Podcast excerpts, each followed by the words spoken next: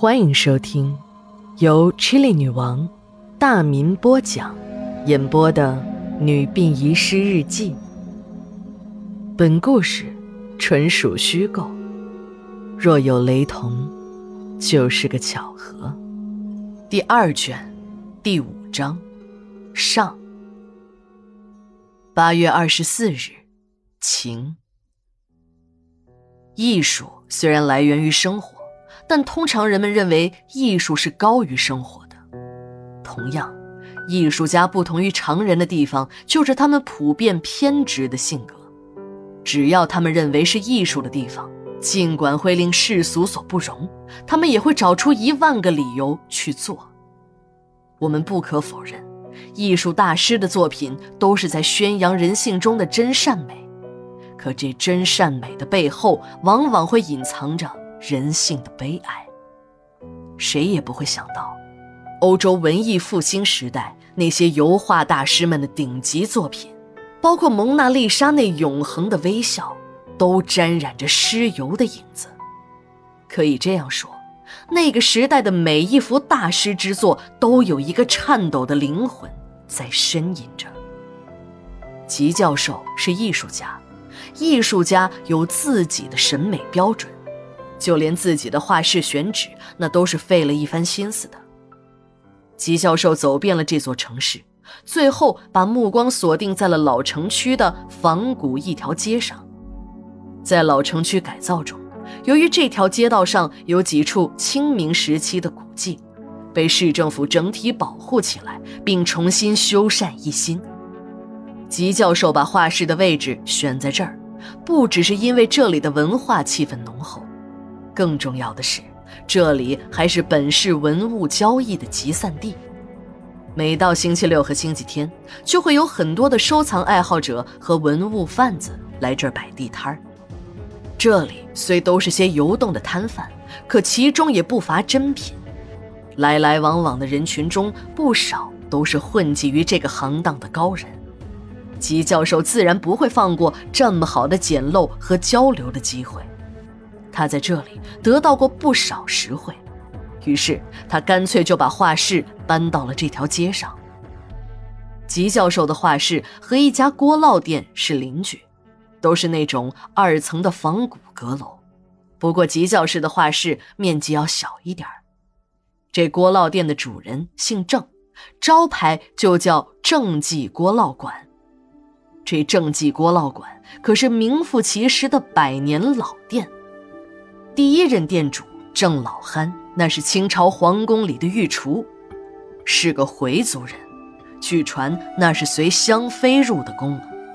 后来香妃离奇死亡，郑老憨也逃出了皇宫，从北京城跑到了这个小城，开了个锅烙馆谋生。这锅烙可是我们这所城市中的一个名小吃，百余年来长盛不衰。现在已经传到了第六世孙，人们呢也记不住他的名字，干脆就叫他郑锅烙。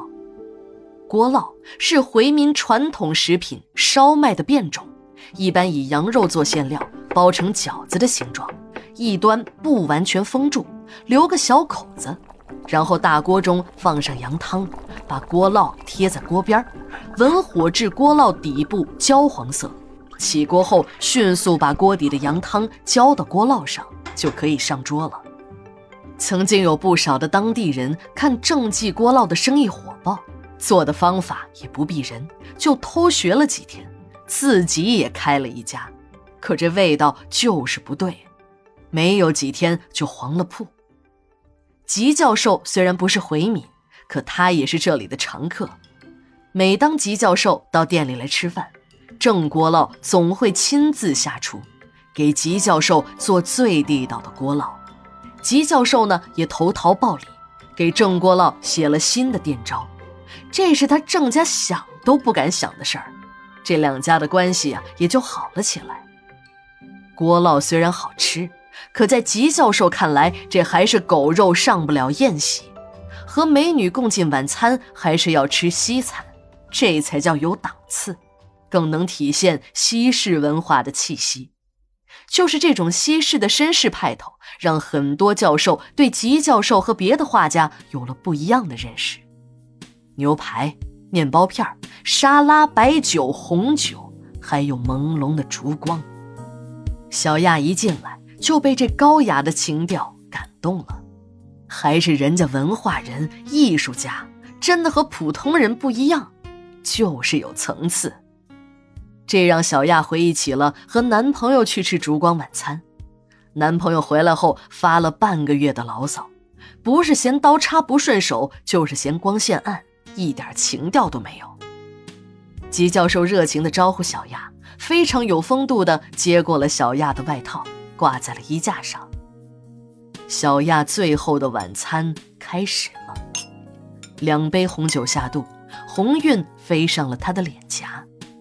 吉教授起身为小亚拿来了一杯冰水，只不过这杯冰水中加了吉教授特意为小亚准备的麻醉剂。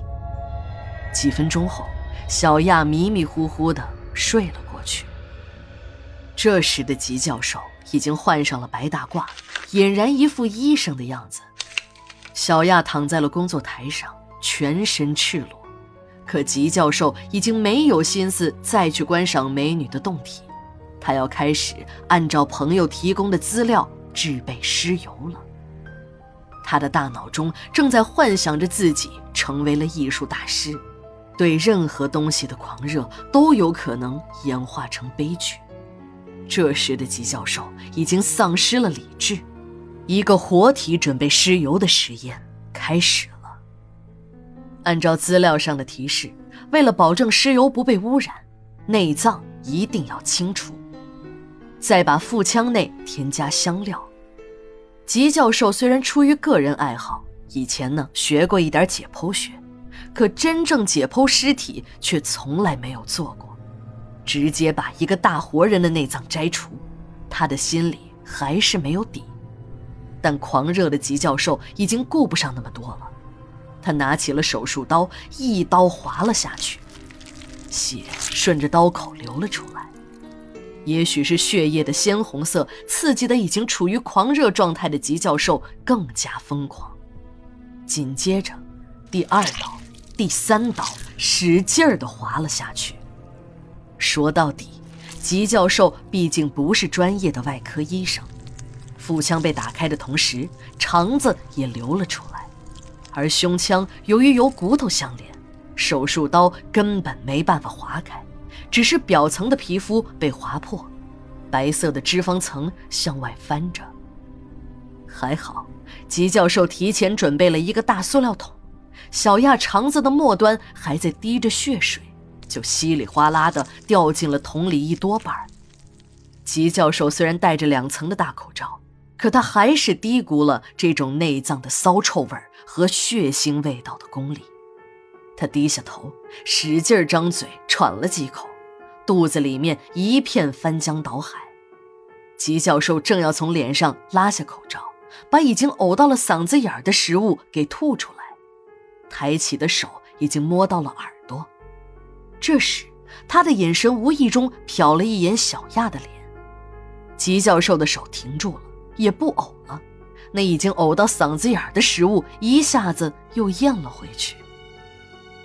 第二卷，第五章，下，马上回来。